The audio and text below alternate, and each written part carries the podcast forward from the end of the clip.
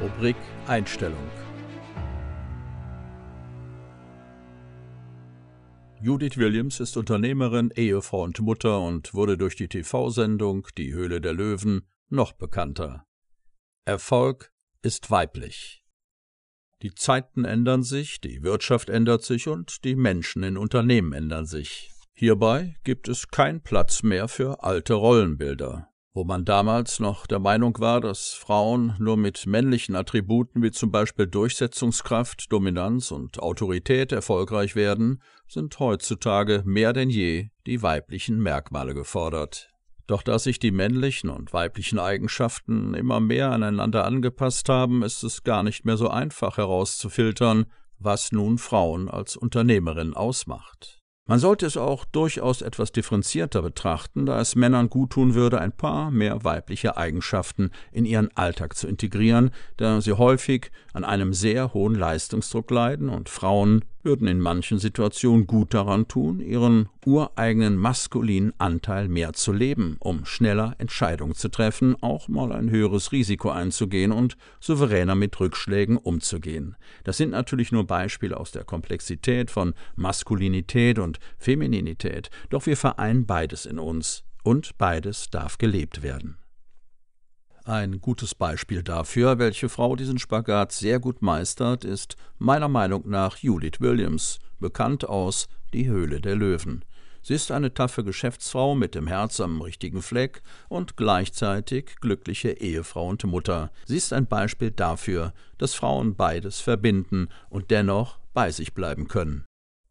Doch kommen wir jetzt einmal zu den klassischen Merkmalen von weiblichen Führungspersönlichkeiten. Frauen haben häufiger personenorientierte und seltener aufgabenorientierte Führungsmerkmale. Sie bauen ihr Unternehmen gerne im Team auf und sind seltener Einzelkämpfer. Sie sind ausgleichend, loyal, besonnen und intuitiv. Das heißt natürlich nicht, dass ein Mann diese Eigenschaften nicht haben könnte. Wie gesagt, hier gleichen sich die Geschlechter mittlerweile an.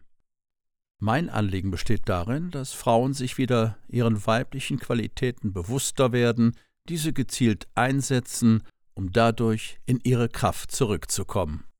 Als Veranstalterin von großen Frauenkongressen erlebe ich immer wieder eine große Orientierungslosigkeit bei meinen Teilnehmerinnen, wie sie nun optimal agieren sollen. Entscheiden Sie sich primär für den maskulinen Weg und gehen vielleicht über Ihre Leistungsgrenze, um erfolgreicher zu werden, oder gehen Sie den femininen Weg und hören Sie auf Ihre Intuition, also Ihren Bauchverstand, und gehen vielleicht eher in die Stille, um Lösungen zu finden. Ich glaube, das größte Problem ist, dass Femininität mit Weichheit oder Schwäche assoziiert wird.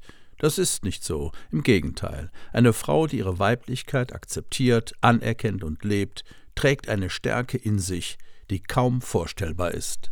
Auch gesellschaftlich erleben wir zum Glück gerade einen Umschwung weg vom Einzelkämpfer hin zur Gemeinschaft und dem gemeinsamen Erfolg. Und das wird in den nächsten Jahren noch viel mehr. Deshalb sterben auch patriarchalisch geführte Unternehmen immer mehr aus. Was braucht es nun, um als Frau ein erfolgreiches Unternehmen aufzubauen? Meiner Meinung nach zuallererst Klarheit. Wer bin ich? Was will ich? Was will ich nicht? Was ist mein Ziel? Danach braucht es eine Strategie. Welche Schritte sind nötig, um mein Ziel zu erreichen? Wichtig bei der Strategie ist, dass diese keine reine Kopfstrategie ist, sondern dass sich Zeit genommen wird, auf den Bauchverstand und die eigene Intuition zu hören.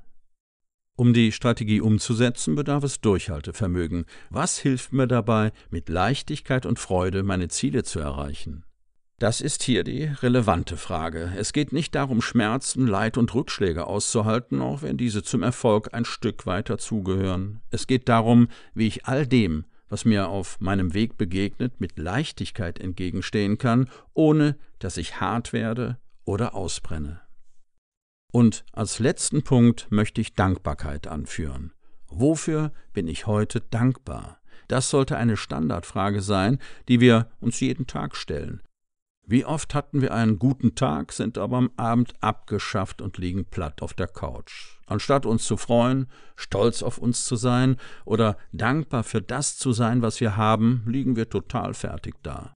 Meistens schwirrt uns der nächste Tag durch den Kopf und wir überlegen, was es alles zu tun gibt. Und genau das nimmt uns die Energie.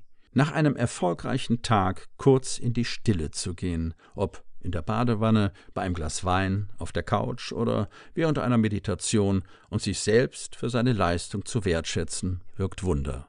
Dadurch kommen wir in unsere Kraft und haben Energie, unser Unternehmen weiter auf und auszubauen. Wenn wir Frauen wieder in unsere weibliche Kraft kommen, dann erreichen wir unsere Ziele und zwar mit Leichtigkeit und Freude. Denn Erfolg ist weder weiblich noch männlich. Erfolg ist unser Geburtsrecht. Die Autorin dieses Artikels, Marina Fries-Henze, ist die Gründerin von Femines, einer der größten Weiterbildungsanbieter für Frauen in Europa. Auf zahlreichen Veranstaltungen begeistert Femines jährlich tausende Unternehmerinnen und selbstständige Frauen, die ihr Business erfolgreich auf- und ausbauen möchten.